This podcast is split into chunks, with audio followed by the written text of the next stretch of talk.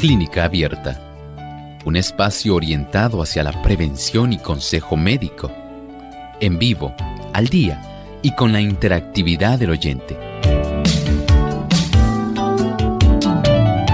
Clínica Abierta, poniendo al doctor a su alcance para un diálogo claro y honesto, porque nos importa su bienestar y salud.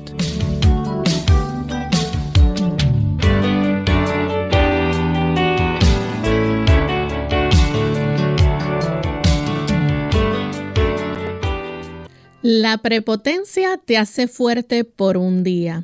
La humildad te hace fuerte para siempre. Hoy en Clínica Abierta vamos a estar recibiendo sus consultas, así que les invitamos a participar de nuestro programa llamando y escribiéndonos a las diferentes plataformas en las redes sociales, así que les invitamos a visitar nuestra página web en radiosol.org a través del chat. Pueden hacernos sus preguntas. De igual forma, aquellos que nos siguen por el Facebook Live de Radio Sol 98.3 FM, ahí también nos pueden escribir sus preguntas y aquellos amigos que nos escuchan y nos ven a través de Lumbrera TV y Salvación TV, les recordamos que se pueden comunicar también a través de nuestras líneas telefónicas. Vamos a repasarlas para aquellos que no la conocen. En Puerto Rico es el 787-303-0101. Si usted se encuentra en los Estados Unidos, el 18 66920-9765. Si también se encuentra en otro país, recuerde utilizar el código de entrada, el 787-763-7100 o el 787-282-5990. Desde este momento nuestro cuadro está totalmente disponible para que usted pueda comenzar a llamar y participar. Así que desde ya pueden hacerlo.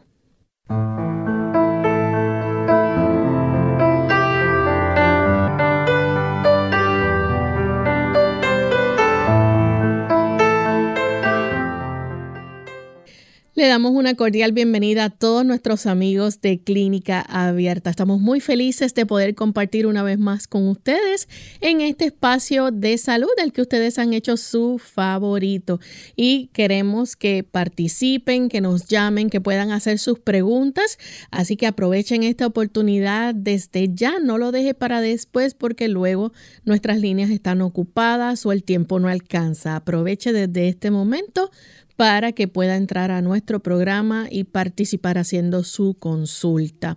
También les recordamos que hoy tenemos tema libre, no importa de qué sea su pregunta, se pueden comunicar y hacernos la consulta. Si quiere también contarnos algún testimonio de agradecimiento, también lo puede compartir con nosotros, es bienvenido. Estamos muy felices de poder llegar a tantos lugares a través de los medios de comunicación que hacen posible en las diferentes emisoras que retransmiten nuestro programa en el país donde usted nos esté sintonizando. Llegamos hasta donde usted se encuentra gracias a alguna emisora que ha tenido también el compromiso de poder llevarles a ustedes este programa informativo que el único propósito es cuidar de su salud y que usted, ¿verdad? pueda orientarse y educarse cada día. Vamos a enviar saludos cordiales en esta hora a nuestros amigos en el país de Argentina. Allá en Córdoba nos sintonizan a través de FM Logos, en la provincia Salta Argentina y Bahía Blanca, en la provincia de Buenos Aires, Guayaquil, a través de Energy Nuevo Tiempo 92.1 FM, en la provincia de Formosa, Argentina, también tenemos a Radio Nuevo Tiempo y Radio Nuevo Tiempo Rosario 91.1. Así que sean todos muy bienvenidos.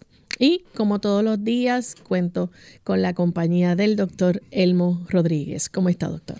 Hoy esperanzado, esperanzado porque sabemos que el Señor nos brinda promesas de esperanza. Así y espero que nuestros amigos también puedan disfrutar de esas promesas de esperanza que hacen que el sendero de la vida sea más transitable y esplendoroso. Así que estamos agradecidos por su presencia y su audiencia. Y estamos listos para comenzar, pero antes queremos compartirles el pensamiento saludable. Además de cuidar tu salud física, cuidamos tu salud mental. Este es el pensamiento saludable en clínica abierta.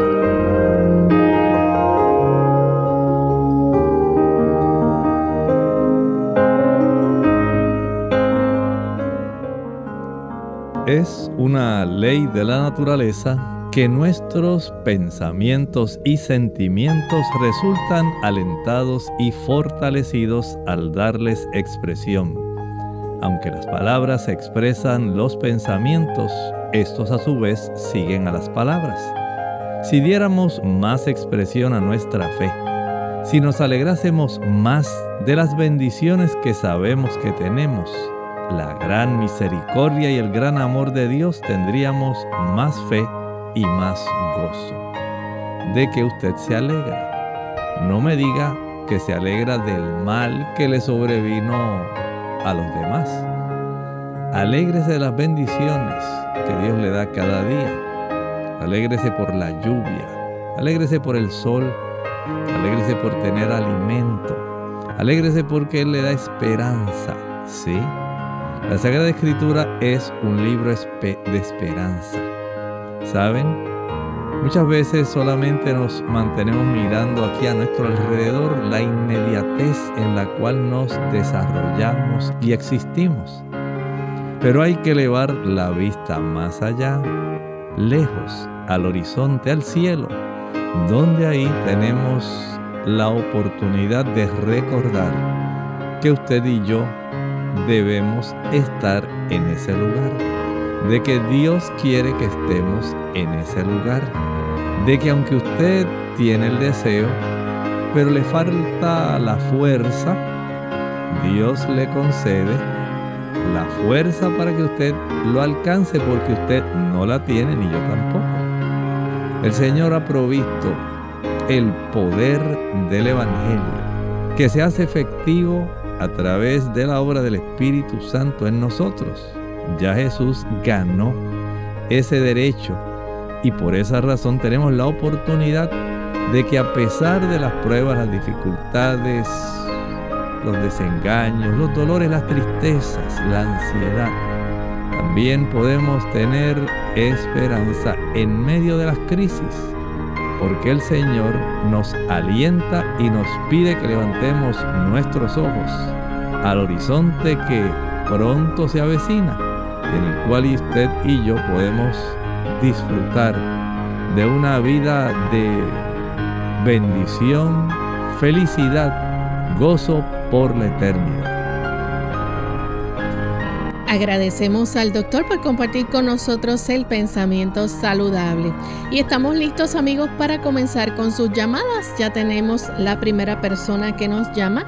Es Santos desde Las Marías. Adelante Santos de la próstata en el 2003. Entonces los meados no se me salían y hacen como 7, 8 años que se me están, los meados se me salen. Okay, ¿Qué podemos hacer con eso? Mire, ese tipo de situación pueden ser complicaciones directamente del proceso quirúrgico. Los urólogos generalmente eh, le advierten a los pacientes que siempre hay ciertos efectos, digamos, secundarios a el proceso. Uno desearía que todos los procedimientos fueran excelentes, pero en muchas ocasiones este tipo de procedimientos puede ocurrir en este, en este tipo de situación. Y lo más que podemos hacer en este caso es fortalecer los esfínteres que controlan la vejiga para tratar de evitar que este asunto se siga manifestando o por lo menos se reduzca. ¿Que ¿Cómo lo va a hacer? Bueno, cuando usted vaya a orinar al baño, usted intencionalmente va a tratar de detener el chorro de la orina. ¿Sí? Usted va a trincarse de tal manera que usted logre identificar qué es lo que usted tiene que trancar. Y usted va a sentir que hay una serie de músculos en ese piso pélvico que van a contraerse.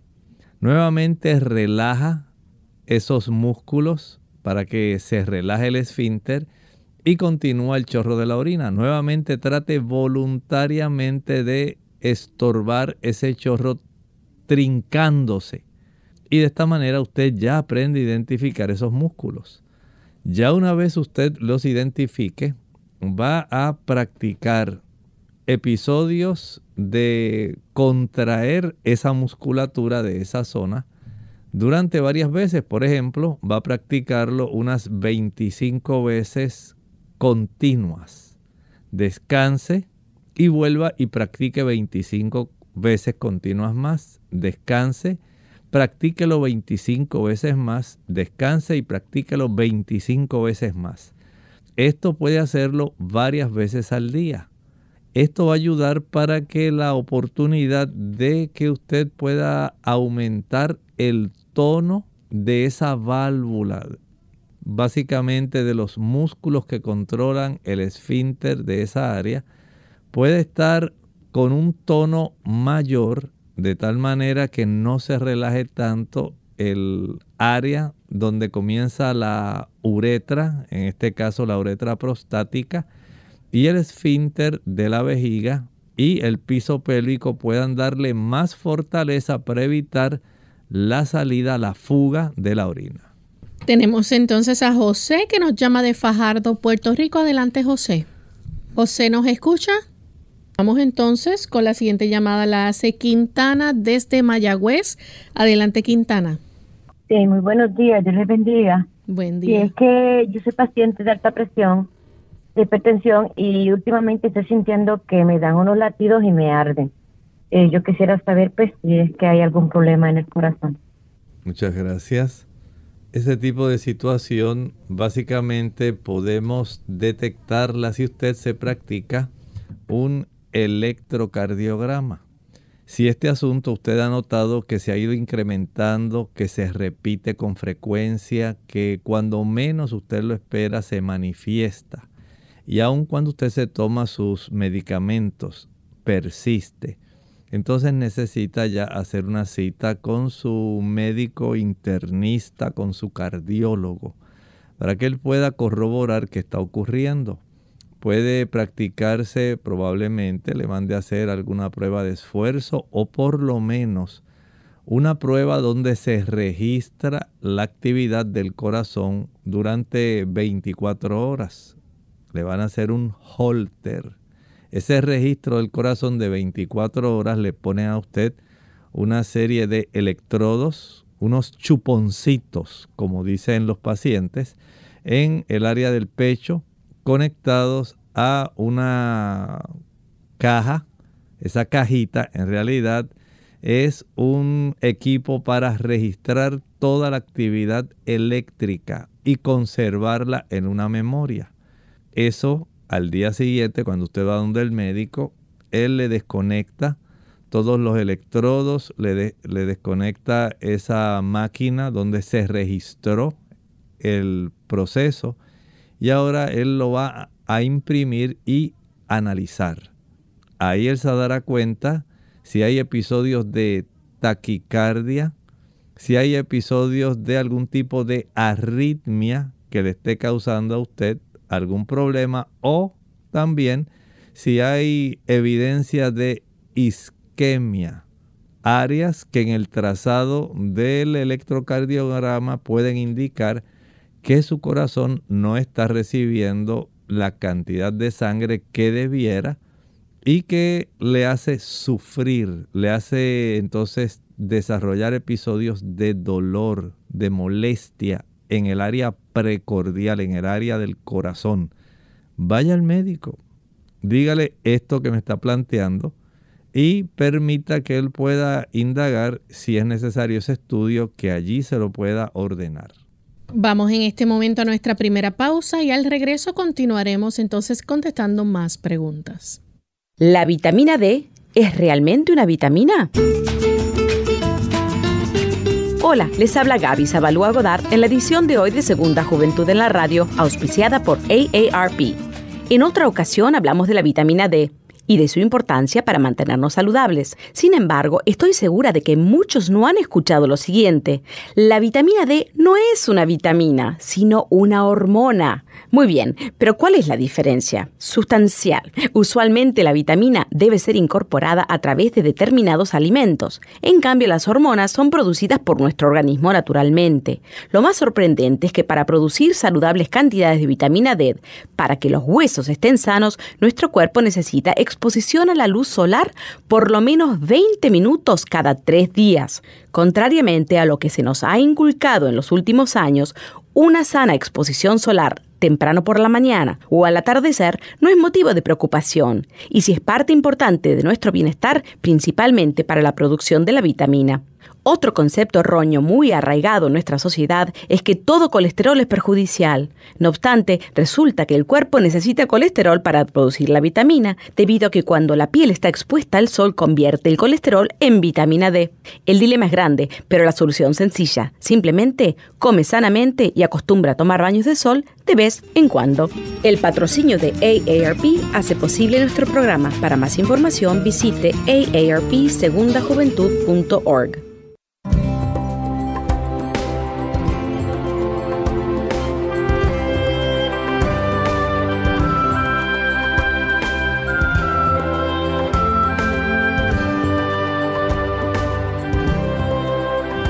quieres triunfar en la vida, el poder también está en tus manos.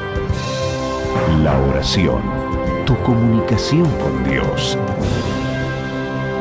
Comunícate con Él.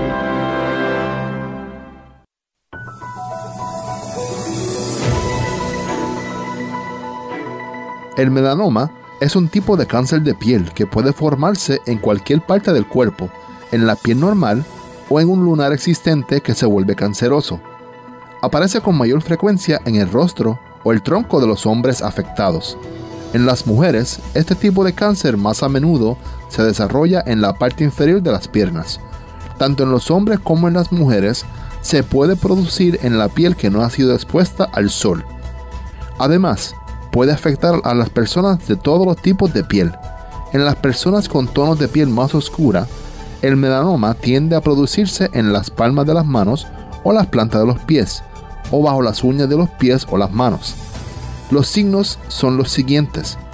Un área grande y amarronada con pintitas más oscuras, un lunar que cambia de color, tamaño o sensación, o que sangra, una lesión pequeña con un borde irregular y partes que aparecen de color rojo, rosa, blanco, azul o azul oscuro una lesión dolorosa que pica o arde, lesiones oscuras en las palmas de las manos, las plantas de los pies, las yemas de los dedos, de las manos o los pies, o en el recubrimiento de las mucosas de la boca o la nariz.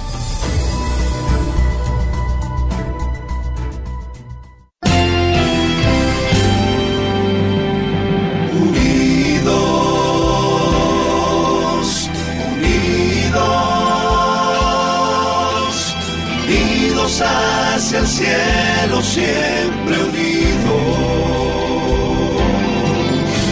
unidos, unidos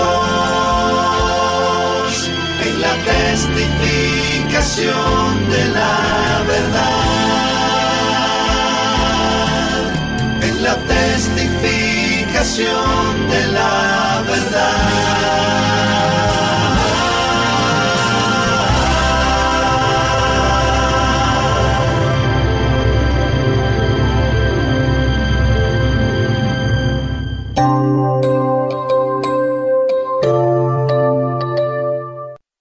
Ya estamos de vuelta en Clínica Abierta, amigos, y continuamos contestando sus consultas. En esta ocasión nos llama José desde Fajardo, Puerto Rico. Adelante, José.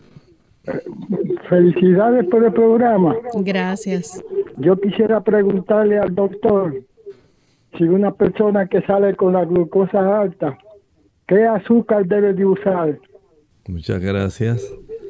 Si ya a usted le diagnosticaron que tenía diabetes y tiene quiere regular mejor su cifra de glucosa sanguínea, les recomiendo que use un tipo de endulzador, endulzante, edulcorante. Hay diferentes términos. Se llama stevia. Stevia. Ese producto lo puede conseguir en tiendas de productos naturales. Ese tipo de glucosa, no es glucosa, es un tipo de endulzador, eh, se llaman rabaudócidos en realidad y esto ayuda para que pueda tener esa sensación de dulzura que es tan gratificante, ¿verdad? Para las personas sin la elevación de la cifra de la glucosa sanguínea. Este tipo de producto es básicamente 10 veces más dulce que el azúcar.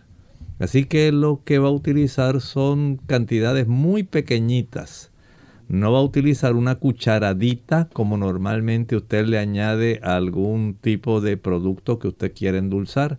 Aquí tiene que usar, comience con probablemente un cuarto de cucharadita en lo que usted eh, se da cuenta del sabor y de la dulzura que tiene. De tal manera que no le empalague el uso de este producto. Pero muchas personas ya se han adaptado lo están utilizando y hay compañías que lo están también incorporando como parte de la receta de algunos productos que ellos confeccionan. Así que este tipo de producto es muy bueno, es adecuado.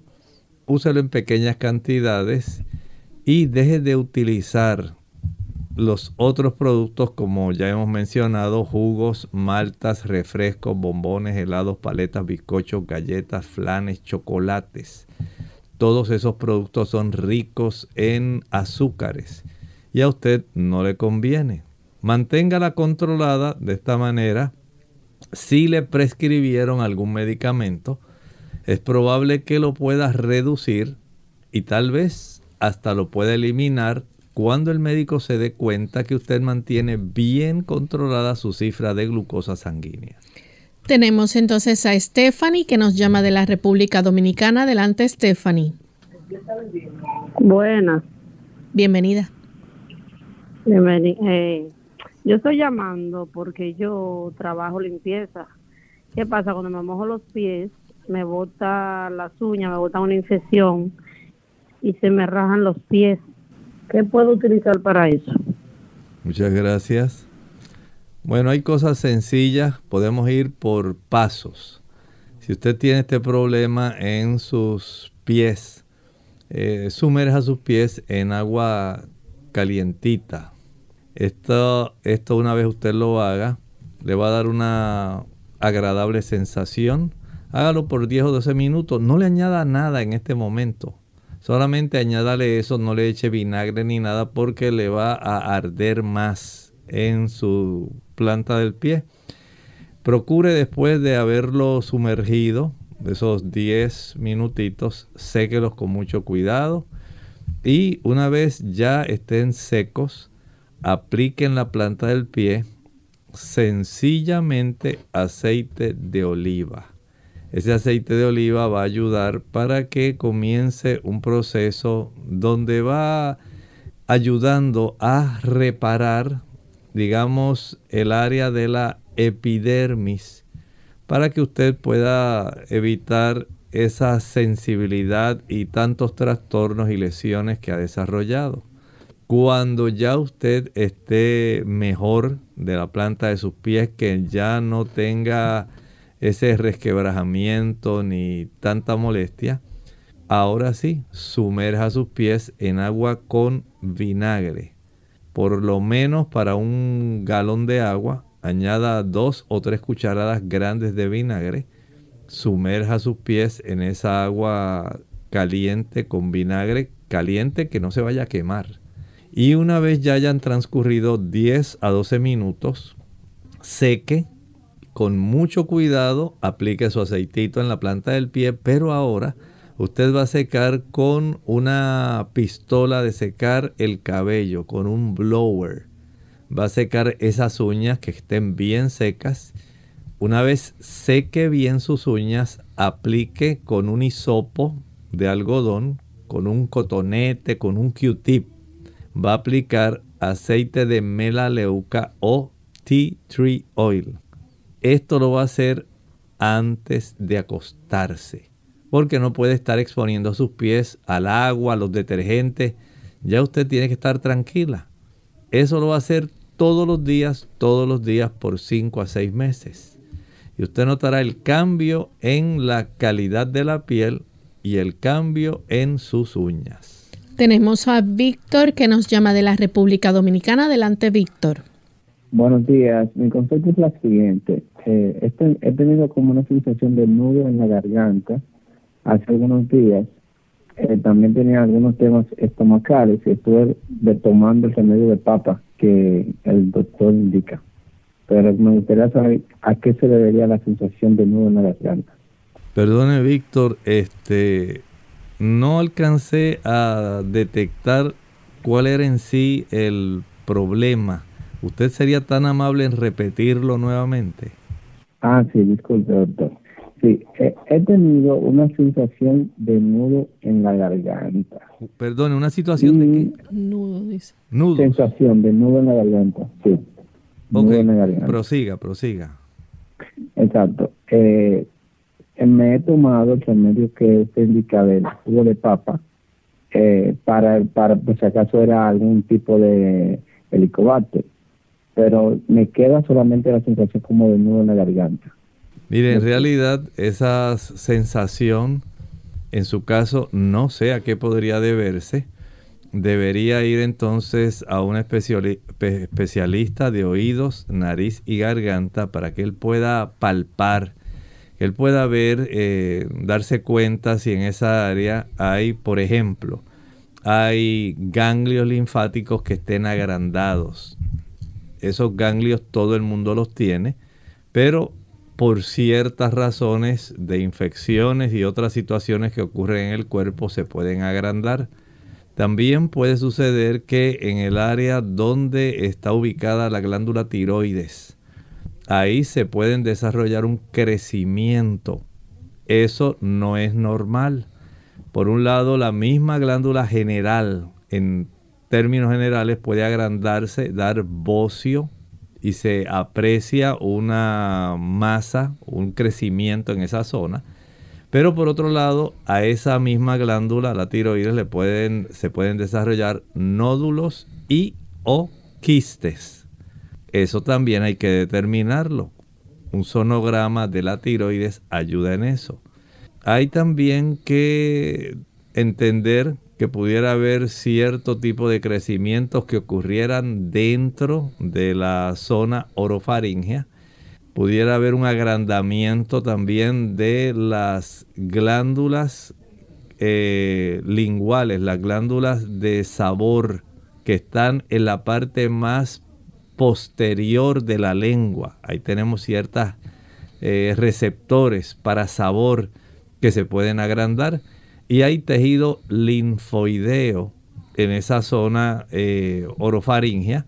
Además de las amígdalas, hay ciertos tejidos linfoideos en la pared posterior. Entonces no sabemos qué esté ocurriendo. El que usted pueda ir al médico especialista de oídos, nariz y garganta le ayuda porque él palpa, pregunta, y si es necesario va a examinarlo con un aditamento, un instrumento que ellos tienen para poder introducir una camarita y observar toda esa área tratando de indagar la molestia que usted nos está planteando. Bien, vamos a hacer entonces nuestra segunda y última pausa y cuando regresemos continuaremos contestando a nuestros amigos del chat y de Facebook. Un niño le preguntó a su papá, ¿de qué tamaño es Dios? Entonces al mirar al cielo su padre vio un avión y le preguntó a su hijo, ¿de qué tamaño ves aquel avión? Y el chico le respondió, no, pues es pequeño, casi ni se alcanza a ver. Entonces el papá lo llevó al aeropuerto y al estar cerca de un avión le volvió a preguntar, ¿y ahora de qué tamaño dices que es el avión? El chico sorprendido, papá, es enorme. El papá le dijo entonces, Dios es así. El tamaño va a depender de la distancia que tú estés de Él.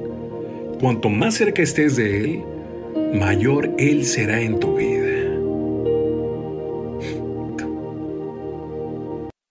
Cuidar de los demás es cuidar de uno mismo. Hola, les habla Gaby Zabalúa en la edición de hoy de AARP Viva, su segunda juventud en la radio, auspiciada por AARP Actuar como proveedor de cuidados es complejo, pero ser proveedor de cuidados de nuestra pareja puede ser mucho más difícil de lo que esperábamos. Así sea cuidar de un esposo o hacerse cargo de un pariente lejano, el hecho de cuidar a otra persona puede resultar físicamente agotador. No obstante, ofrecer cuidados a la pareja puede implicar mayor estrés y desgaste personal. En muchos casos, la complejidad de pasar del rol de compañero y amante al de proveedor de cuidados cambia desfavorablemente la dinámica de la pareja. En estos casos es recomendable hablar con el esposo sobre el tipo de cuidado que necesita y el que tú puedes ofrecer. Aunque el esposo quiera quedarse en casa y desee que tú seas el único que lo cuide, hay que ser realista y buscar ayuda en caso necesario. Asimismo, piensa en tu propio futuro. Es habitual que todo el dinero se vaya en el cuidado de uno de los cónyuges y que el otro se quede sin nada.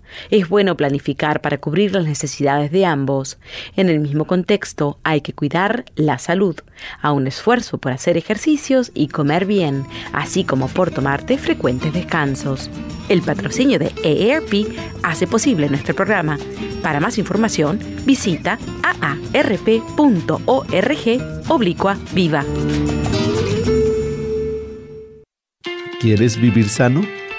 El estrés es una respuesta del organismo que pone al individuo en disposición de afrontar situaciones interpretadas como amenazas.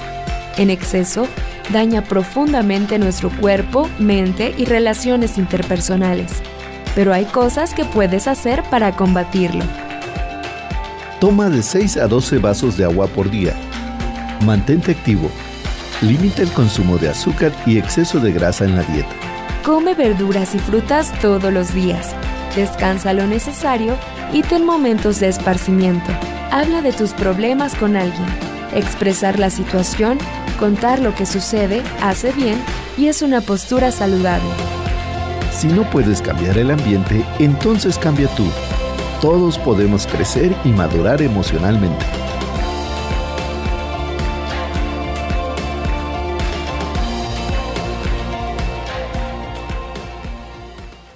Clínica Abierta. Ya estamos de vuelta en Clínica Abierta, amigos, y estamos contestando sus consultas. Tenemos a Mercedes, que nos llama de la República Dominicana. Escuchamos la pregunta, Mercedes. Eh, sí, buenos días, bendiciones. Eh, mi pregunta es sobre un nietecito que tengo de un mes y seis días de nacido. Eh, hace eh, específicamente el miércoles eh, lo llevamos al médico porque y había hecho fiebre el día anterior. Y entonces cuando me investigaron le mandaron a hacer unos análisis los análisis arrojaron por ejemplo una prueba de de proteína no sé, eh, no recuerdo bien ahora, en fin es que estaba positiva, que es sobre como una infección y eso. Entonces, en el hemograma que le hicieron, salió que él tiene una hemoglobina en 7, hematócrito en 22. Entonces, lo están tratando con antibióticos que, hasta donde yo tengo entendido, eh, destruyen un poco eso del, sistema inmunológico y esos asuntos, no sé bien, pero yo entiendo que si hay infección tienen que tratarlo, pero mi preocupación es eh, no no se le está dando ninguna vitamina nada para para subir esa hemoglobina para subir ese hematócrito y aún hoy después de cuatro días continúa haciendo fiebre anoche mismo lo tuvimos que llevar a la emergencia y tenía una fiebre en 38 y es un bebecito de un mes y seis días de nacido voy a escuchar por acá porque no no tengo la posibilidad de escuchar eh, eh, a través de la radio. Solamente tengo una pregunta porque no me dio ese dato. ¿Cuál fue el hallazgo de los médicos que lo revisaron? Encontraron que estaba desarrollando alguna infección en el oído, tiene alguna infección en la garganta, tiene alguna infección urinaria. Entonces el tratar ese tipo de infección es lo que va a facilitar que pueda tener una reducción en la fiebre. La fiebre es una respuesta normal del cuerpo ante la invasión y la multiplicación de bacterias, virus, algún agente patógeno pero indica también no solamente que está ocurriendo un proceso de reproducción, sino también un proceso donde el cuerpo está teniendo un gran combate de las células blancas y los productos que ellas producen para facilitar una aniquilación. El lograr elevar la temperatura del cuerpo facilita que este proceso de combate sea más efectivo.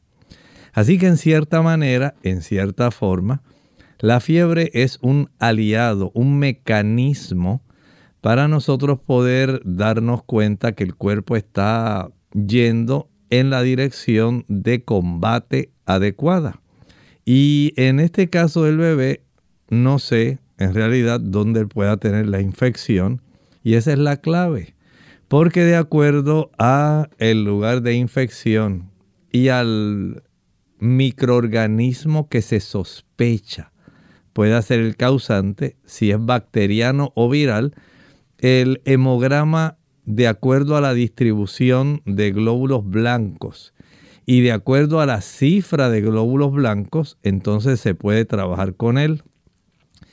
El saber que mantiene una fiebre de 38 grados, básicamente es, sí es fiebre, pero no es tan elevada. No sé cuánto tendría inicialmente cuando comenzó el proceso febril en sí. Si además de eso le están dando algún antipirético, medicamentos para reducir la fiebre. Si le están dando algún tipo, algún baño de esponja o de toallita para ayudar a reducir esa fiebre. Pero por supuesto, no sabemos el foco, el área donde se está originando el problema el antibiótico, de acuerdo al tipo de diagnóstico presuntivo que el médico identificó, es probable que alguien en la casa o en el área que ha intervenido con el niño haya facilitado este tipo de situación. No sé si tal vez la madre se está nutriendo bien y la leche que le están proveyendo al niño está bien nutrida capaz de facilitarle al niño que las inmunoglobulinas que la madre transmite a través del amamantamiento puedan subir el sistema inmunológico del niño. Si la madre no se alimenta bien, el niño no va a tener una buena capacidad de poder defenderse adecuadamente aun cuando esté usando antibióticos. Lo que usted me presenta respecto a la hemoglobina, sí es cierto, está un poco baja, pero no sé cómo están los glóbulos blancos. Y hay que ser cuidadosos, como usted bien planteó, en que sí se le pueda atender en este momento. La prioridad es el control de la fiebre y la infección, para entonces trabajar con el proceso de elevar esa cifra de hemoglobina y de acuerdo a todo esto, pues hay que hacer varios ajustes. Número uno, si la fiebre persiste y usted está haciendo lo que el médico le dijo, vaya nuevamente al médico. En los niños cualquier tipo de situación que sea preocupante puede resultar en complicaciones. Los niños febriles no comen igual, no toman igual, no se amamantan igual y en algunos casos se debilitan. Entonces hay que estar muy atentos al desempeño del bebé de apenas un mes, seis días de nacido. Por eso llevarlo a su pediatra puede ser nuevamente una clave bien importante en este proceso en este momento. Tenemos entonces a través del Facebook a Cortés Helen o Helen. Ella dice que si le puede decir qué tan seguro es tomar suplementos de magnesio y qué efecto puede tener con una persona sin ninguna condición excepto dolor de rodillas y hombro. Actualmente hay una tendencia a tratar de arreglar muchas cosas con un suplemento y entiendo que el magnesio se ha puesto de moda a muchas personas que tienen situaciones como por ejemplo estreñimiento. Les va bien con el magnesio. Ayuda. Hay personas que tienen situaciones de su sistema nervioso. También algunas personas han visto mejoría con el sueño. Pero en este caso nos está haciendo una consulta directamente si es la persona que tiene, aparentemente no tiene ninguna condición, pero lo quiere utilizar. Recuerde que aún estos productos suplementos, si usted no tiene una deficiencia y no tiene una razón por la cual deba utilizarlo, entonces no hay necesidad de utilizarlo. Usted puede conservar la funcionalidad de su cuerpo si usted sigue las simples leyes de la salud. Coma una dieta balanceada, nutritiva y adecuada a las necesidades calóricas de su trabajo, de su desempeño. Acuéstese a dormir temprano, ingiera suficiente agua, ejercítese, expóngase al sol, practique procesos de ventilación profunda, tenga confianza en Dios. Cuando usted sigue las leyes de la salud, básicamente tiene una probabilidad casi del 100% de mejorar. Claro, a veces ya las personas tienen condiciones previas a tomar esas decisiones de mejorar su salud. Y ya a veces se han desarrollado artrosis, deterioro, degeneración, inflamaciones que van a tardar en corregirse. Algunas se pueden corregir, otras donde ya se ha sufrido un proceso degenerativo como una artritis reumatoidea, pueden mejorar, pero no necesariamente van a revertir. No use el magnesio si no hay ninguna indicación y si el médico no se lo recetó, mejor absténgase de usarlo. La siguiente consulta la hace Josefina Jiménez. Ella nos escribe y dice que le gustaría saber si sirve para aumentar músculo la inyección de complejo B y vitamina C. Bueno, solamente funciona y no necesariamente tiene que ser en inyección. Usted no necesita inyectarse complejo B y vitamina C para poder absorberla. Son las dos, ambos grupos tanto el grupo del complejo B como la vitamina C son de las vitaminas hidrosolubles. Usted las puede ingerir en forma de suplemento, pero tampoco es necesaria, porque si usted desea mantener un músculo que esté hipertrofiado, no va a ocurrir si usted no se ejercita. Número uno, solamente ejercitando el músculo y facilitando que entonces ese músculo se cargue de una buena cantidad de glucógeno, que es el que se va a encargar de facilitar que haya un abasto suficiente de calorías provenientes especialmente de los almidones y azúcares para él hacer su función. Y también él va a desarrollar cierto abasto de sustancias, digamos, que pueden facilitar eh, una mayor cantidad de metahemoglobina, que es exclusiva, es una hemoglobina exclusiva del músculo, mioglobina, perdón, mioglobina. Y esto va a ayudar para que haya un mejor desempeño de contracción y relajación muscular. Pero las proteínas en sí, digamos las legumbres, los diferentes tipos de nueces, los, las habichuelas, lentejas, guisantes, todo tipo de leguminosas son las fuentes principales de aminoácidos que una vez se incorporan, ellas van a requerir el uso de, por supuesto, de estos elementos que mencionó, como por ejemplo la vitamina C, también el grupo de vitaminas B y otros minerales que son importantísimos para el procesamiento de los alimentos que ingerimos. Eso es lo que va a hacer en realidad que el músculo pueda crecer de acuerdo a la demanda de la actividad que usted efectúa. Si usted no efectúa ningún tipo de ejercicio, de actividad, y solamente se pone las inyecciones de vitamina B y vitamina C, las va a tirar en la orina literalmente. Perdió su dinero y su tiempo. Pero no porque usted se administre esas inyecciones le garantiza que su músculo va a crecer.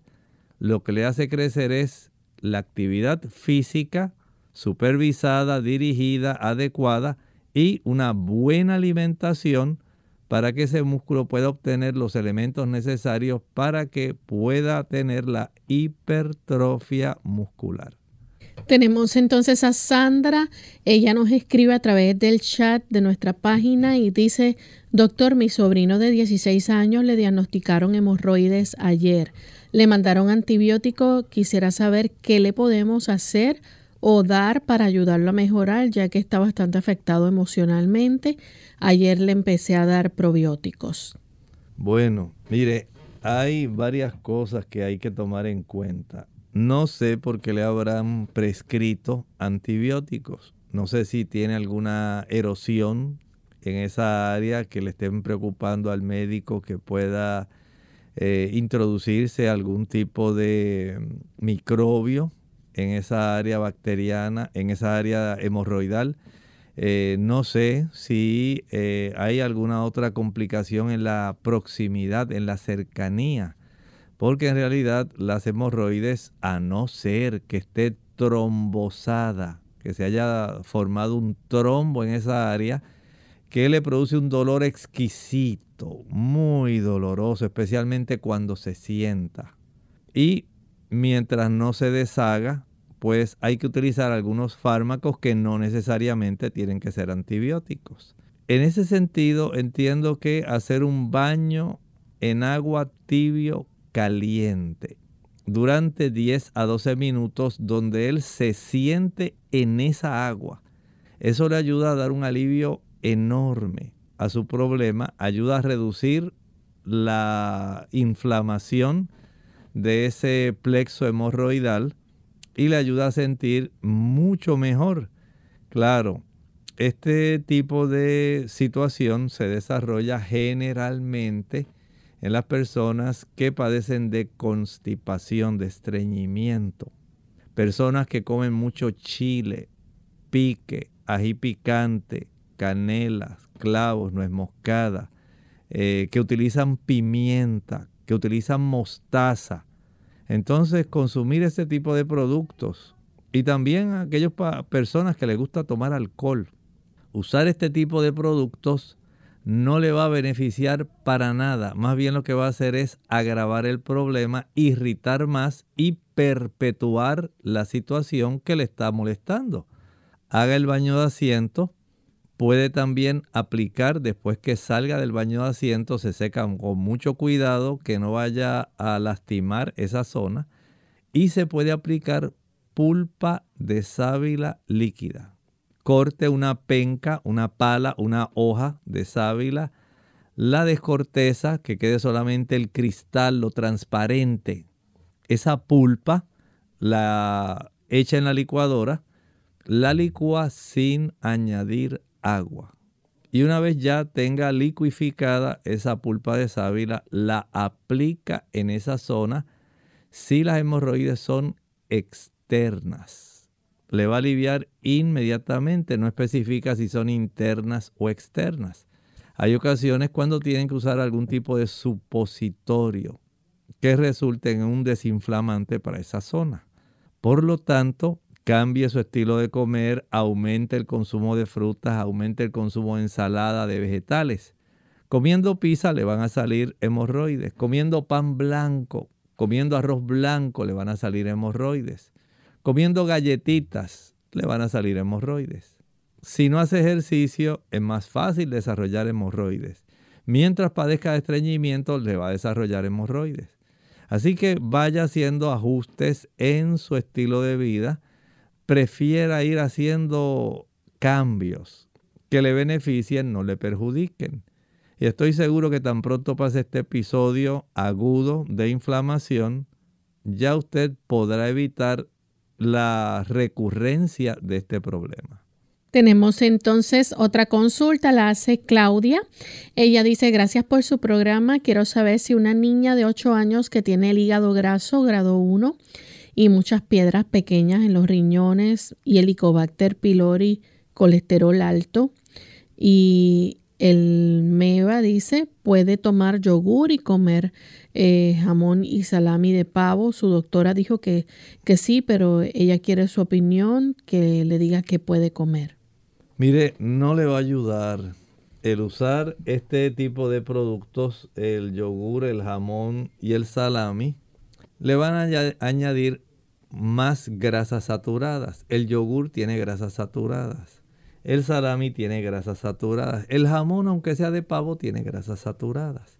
Tenemos que trabajar con el peso de la niña, sus hábitos. Si ella puede bajar peso, eso le va a ayudar para que pueda eliminarse, dado que tiene apenas grado 1, ese hígado graso.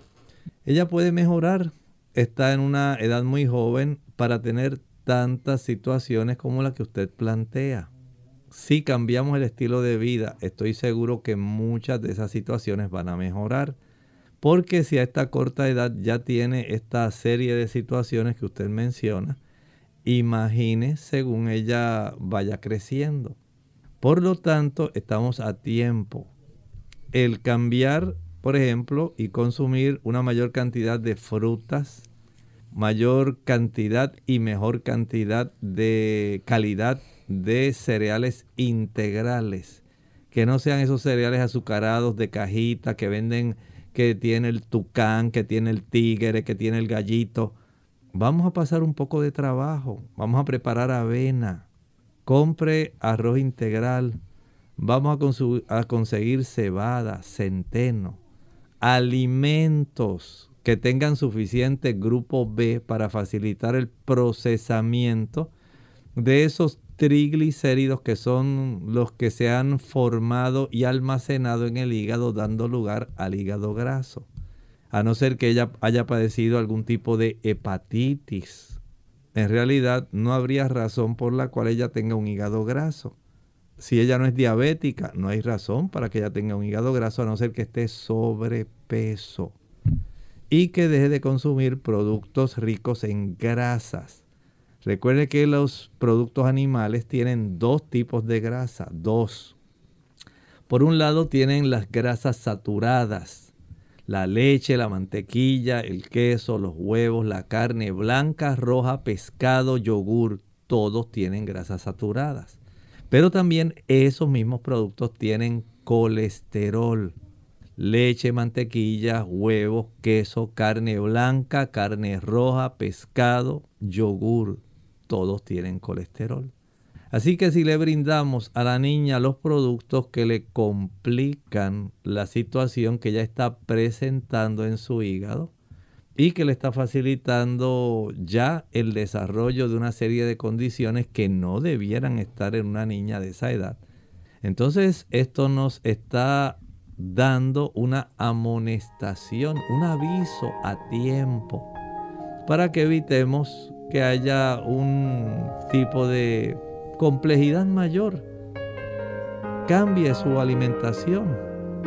Puede consumir algunas almendras, algunas nueces, pocas. No es que le dé la latita de maní tostado y ella esté todo el día comiendo porque el doctor dijo que eso era bueno. No. Un puñadito. Usted le puede dar para integral, arroz integral, Enséñala a comer una mayor cantidad de legumbres, habichuelas blancas, negras, pintas, rojas, lentejas, frijoles, garbanzos. Ayúdela para que ella aprenda a comer ensaladas. Las ensaladas ayudan al hígado y más cuando hay hígado graso. La berenjena ayuda al hígado. La cebolla ayuda al hígado. El rábano ayuda al hígado. El ajo ayuda al hígado. Mientras mayor sea el consumo de zanahoria y de sustancias como hojas verdes que le puedan beneficiar, esto va a ser de gran ayuda para ella.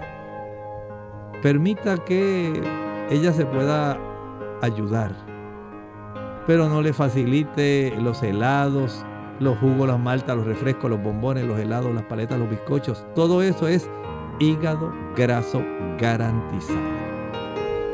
Bien amigos, ya hemos llegado al final de nuestro programa. Agradecemos a todos por la sintonía y a aquellos que participaron escribiendo también sus consultas. Agradecemos también que eh, hayan estado conectados con nosotros. Vamos entonces a finalizar esta edición del día de hoy y compartirles el pensamiento bíblico. El libro de Apocalipsis, el capítulo 21 y el versículo 3.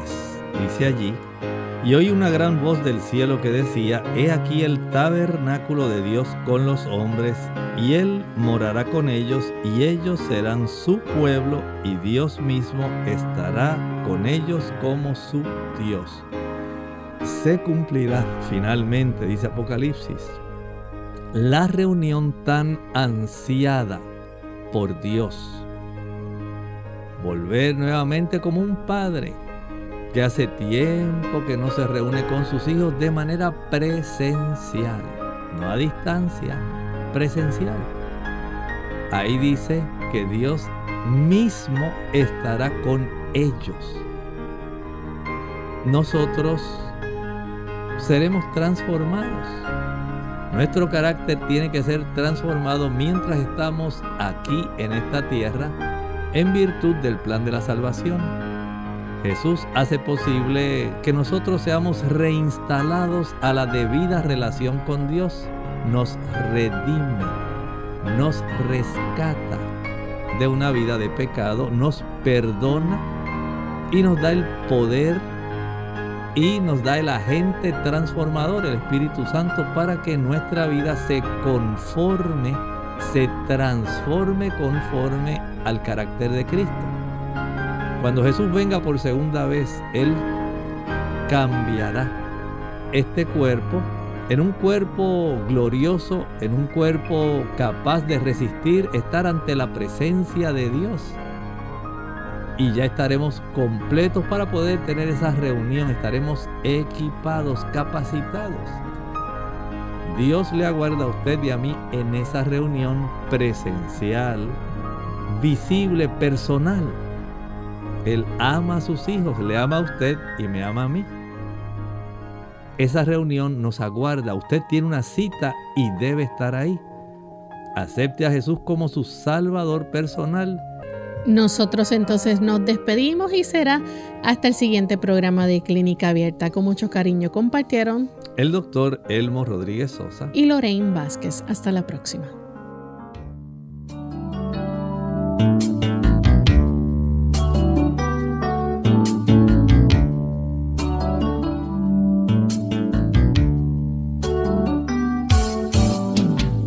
Abierta. No es nuestra intención sustituir el diagnóstico médico. Antes de poner en práctica cualquier consejo brindado en este programa, usted debe consultar con su médico. Hasta la próxima.